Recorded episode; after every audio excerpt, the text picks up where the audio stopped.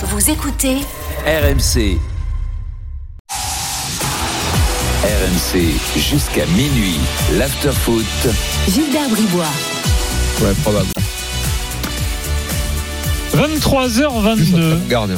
Daniel Riolo est là, hein. Euh, Florent Gautreau euh, est là et Direct Studio euh, nous dit ah bah voilà maintenant on analyse le football par la coupe de cheveux nous dit euh, nous dit Alfred. Ah, mais c'est franchement c'est très bête s'ils comprennent pas euh, ça.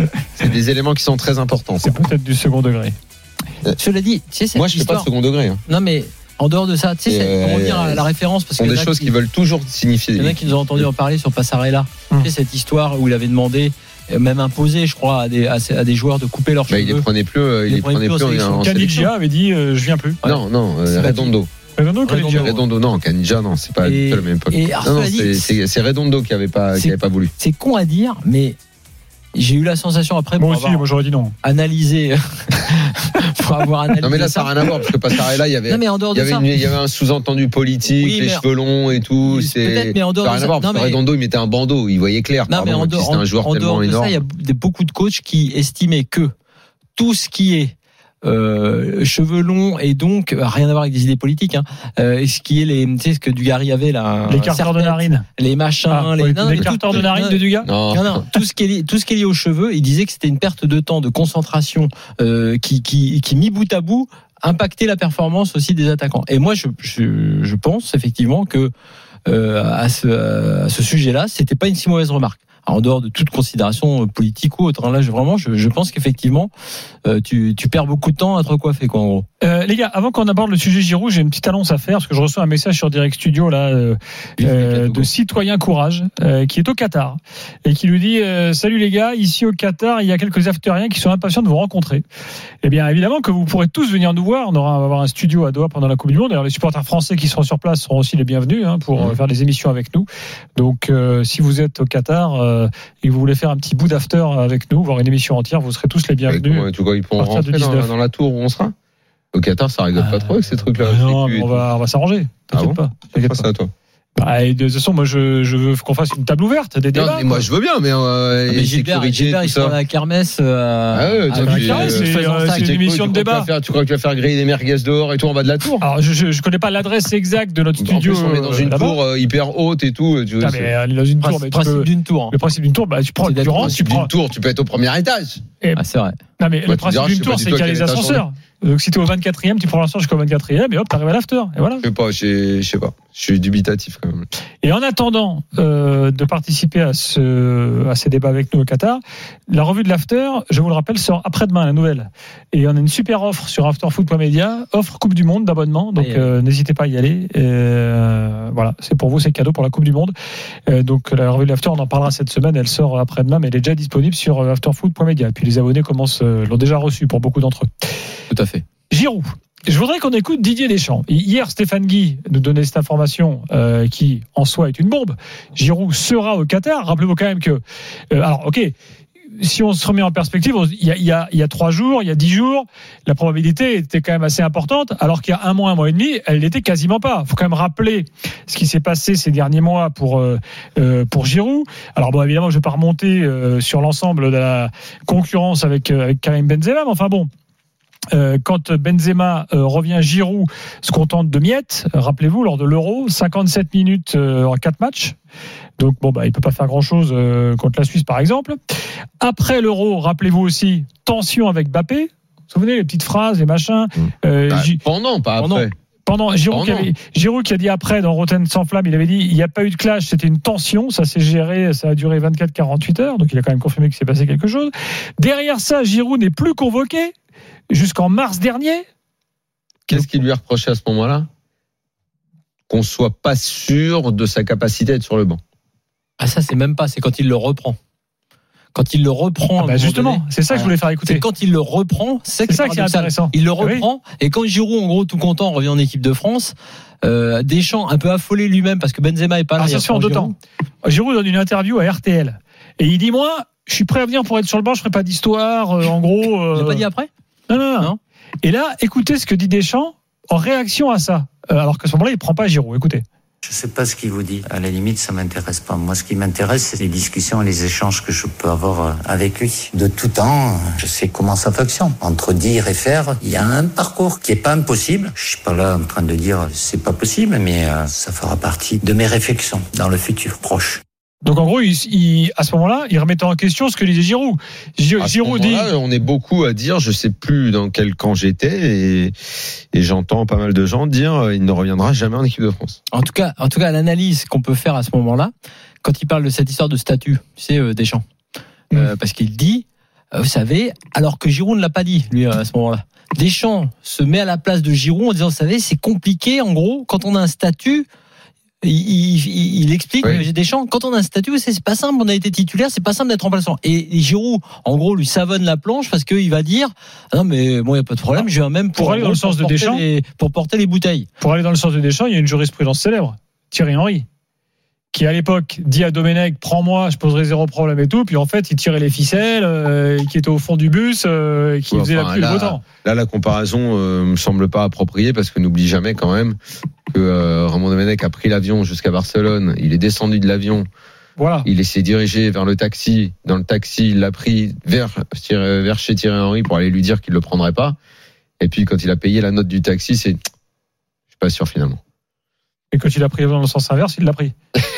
Bah oui, après, quand il s'est retrouvé face à Henry, il s'est déballonné, quoi. Mm. Hein Et, et donc, et Ouais, effectivement, Peut-être il avait oublié quelque chose dans l'avion. En fait.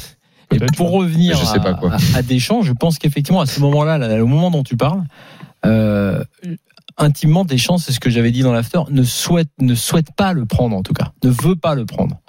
Mais il est, comme d'habitude, euh, dans- sous la contrainte. Euh, Deschamps s'adapte. Les performances de Giroud sont ce qu'elles sont. Il se retrouve coincé. Deschamps est coincé et il est obligé aujourd'hui de prendre Giroud. Sauf que là où il a un problème, c'est qu'il n'a jamais fait jouer ensemble Giroud et Benzema. Mhm. C'est aussi une combinaison qui serait peu de chances possible. qu'il le fasse. Peu de chances qu'il le fasse. Mais néanmoins, quand après tu es dans un groupe, tu dois tout envisager. Hein. Tout, tout doit être possible. Mhm. Euh, mais après, moi, j'ai aucun doute, évidemment, sur le fait que ce, qui ce que je trouve dommage, justement, c'est que ça ne s'impose pas de soi-même dans l'esprit de Deschamps. C'est qu'il ait fait toute cette histoire en ayant, en, ayant dit, vous savez, ce sera pas très simple pour lui d'être remplaçant, il y a des statuts, il y a des machins. Non, il y a un joueur, profil différent, euh, mental incroyable, réussite exceptionnelle, qui a refait le coup euh, après Milan, qui a refait le coup qu'il a fait Chelsea, qu'il avait fait Arsenal, qui a fait partout, il y arrivera pas, il s'imposera plus, il est mort et il est jamais mort. Bon, voilà. Quand t'as un mec qui est jamais mort, faut le prendre. Un, Moi, je pense qu'il n'y a pas que ça. Euh, évidemment, les performances de Giroud euh, ces derniers temps, je ne sais même pas si Deschamps pouvait les anticiper ou si qui que ce soit pouvait les anticiper. Euh, être titulaire au Milan petit à petit, parce que c'était pas le cas quand il est arrivé, être aussi important, être champion d'Italie, mettre des buts, des buts spectaculaires, être complimenté par les médias italiens. Enfin bref, tout ça, ça c'est une partie et certainement une grosse partie de, de ce qui a joué en faveur de Giroud. Mais il y a un autre élément qui est important. L'équipe de France, c'est l'équipe de France et elle est également politique. Elle l'a toujours été. Et au même titre que Benzema a longtemps été et reste euh, un symbole pour beaucoup de gens. Pour faire simple, symbole d'une France qu'on va dire urbaine, Giroud est le symbole de la France rurale. Sa cote de popularité à Giroud, elle est très importante. En termes de popularité monde, c'est pas comparable. On a Benzema euh, 60 millions de followers sur Insta, vous avez un Giroud à à peine un peu plus d'un million. Donc de ce côté-là, sur euh, ce, ce, ce plan-là, c'est pas comparable. Ouais, mais il est comme toi, il sait pas faire les stories peut-être. Mais en France, ce que représente Giroud sur euh, c'est l'équipe de France, l'équipe de France du terroir, de, de, je répète, de la ruralité. Ça, on ne peut pas le mettre de côté quand on veut rassembler tout le monde. Et consciemment, je, dirais plutôt même inconsciemment, ça s'est structuré de cette façon. Je ne crois pas que Giroud ait, ait décidé à un moment d'être le porte-parole ou le symbole de cette France-là. Je ne le crois pas. Mais il se trouve que ça s'est fait comme ça. Parce que aussi bien euh, euh, la, France du foot qui s'est divisée euh, au moment où Benzema a été exclu de l'équipe de France, les gens qui ont opposé artificiellement les deux, alors que rien ne devait les séparer au départ. C'était pas, c'était pas écrit qu'ils devaient se séparer. Ils ont joué ensemble à la Coupe du Monde 2014. euh, euh, les- il n'y avait pas d'animosité entre les deux. Euh, mais au moment où Benzema a été exclu, trop de gens ont dit, en gros, Giroud est là pour lui prendre sa place. C'est l'usurpateur. En plus, ils ont, il a été champion du monde sans Benzema. Et en gros, l'usurpateur est même devenu champion du monde. Et il y a eu cette opposition, ce rejet euh, des fans de Benzema pour Giroud, alors que personne n'avait rien demandé et que je ne crois même pas que Benzema ait eu du ressentiment envers lui. Mais il est, même Benzema a été porté à un moment par tout ça quand il a commencé son fameux F1 et karting. le F1 et le karting sur les réseaux sociaux. Il a été porté par ça, alors que je crois pas qu'au fond de lui, il était habité par ça. Et donc, à leur corps défendant, les deux sont devenus des, des, des, des symboles de ça. Deschamps ne pouvait pas se passer de Giroud. Je pense que si ben, Deschamps ne prenait pas Giroud, une partie de la France lui en aurait voulu pour ça. Ouais, mais je Moi, je, je- Moi, je suis Il y a convaincu. beaucoup de, il y a beaucoup de réactions sur ce sujet. Sur Je suis mots- convaincu de ça. les mots qu'on emploie, euh, tu dis France urbaine, France, euh, comment t'as dit, périphérique, Rural. rural. France rurale, oui. Mais c'est une opposition sociologique qui est très forte en C'est France c'est parce que tu voulais pas dire France blanche et France métissée? Non, non, non, parce que c'est pas. Oui, un peu, oui, bien pas sûr. que ça. Un peu, quand même. Un peu, oui, bien C'est sûr. pas que ça. Avec un- l'un l'un qui euh, met en scène son évangélisme, Giroud, l'autre qui met en scène lui bien aussi sûr. ses croyances Bien religieuses. sûr, absolument. Enfin, y a- a- en fait, il y a tout qui est. Il y a, Non, non, mais il y a- il y a- bien effectivement, il y a une mais tu espèce as- de, Mais tu as de dichotomie. euh, Non, mais tu et, as absolument et- et raison. moi, ce qui, moi, ce qui Mais me- c'est la France d'aujourd'hui. Mais tu as absolument raison, c'est nos fractures françaises. mais le plus fou dans Les cette deux, les histoire, deux symbolisent sans vraiment toujours l'avoir complètement compris ou voulu. Mais ils le symbolisent, qu'on le veuille ou non. et ce qui est un peu fou, c'est qu'ils sont victimes de ça les deux, en fait, parce qu'on on, Victimes, on, on je ne sais fait, pas on si est c'est- fait- mais si, parce qu'on fait que vouloir les opposer. Non, mais moi, j'ai bien expliqué que je pense pas que l'un et l'autre aient voulu au départ cette opposition. C'est plus. Pe- Peut-être que Deschamps gagnerait à se dire, mais attends, euh, et je veux dire, Non, et mais si on faisait des se choses ensemble ça. Deschamps, je sais même pas si Non, mais sportivement, parce que ça passe par le terrain. Imagine demain, ils jouent ensemble et je sais pas, l'un fait une passe décisive pour l'autre. Ouais, l'autre, il a des schémas tactiques à mettre en place, il a pas pensé. Mais en revanche, ne pas prendre Giroud, ça aurait été vécu comme une insulte par Ouais, cette mais sauf Ça, j'en suis Moi- archi Non, mais. convaincu. à l'inverse aussi, pour- quand Benzema n'était pas là. Eh bien, c'est ce que j'ai dit tout à l'heure. Surtout- Exactement. Pour ça, pour- pour- il était devenu, il était devenu Benzema dans cette période-là, le symbole et le porte-parole d'une France des banlieues qui a toujours mis en avant euh, le fait d'être rejeté par ce qu'on peut appeler entre guillemets la France officielle. Hmm. Bien sûr que ça existait. non, mais sur- L'équipe de France, elle est bien plus politique Alors, qu'on le croit. Flo, ah, Flo, pardon. euh, il faut qu'on fasse, euh, je suis désolé, euh, une pub de 1 minute 48. J'ai le compteur devant les yeux et ensuite tu as la parole. On continue le débat, le 32-16 est ouvert.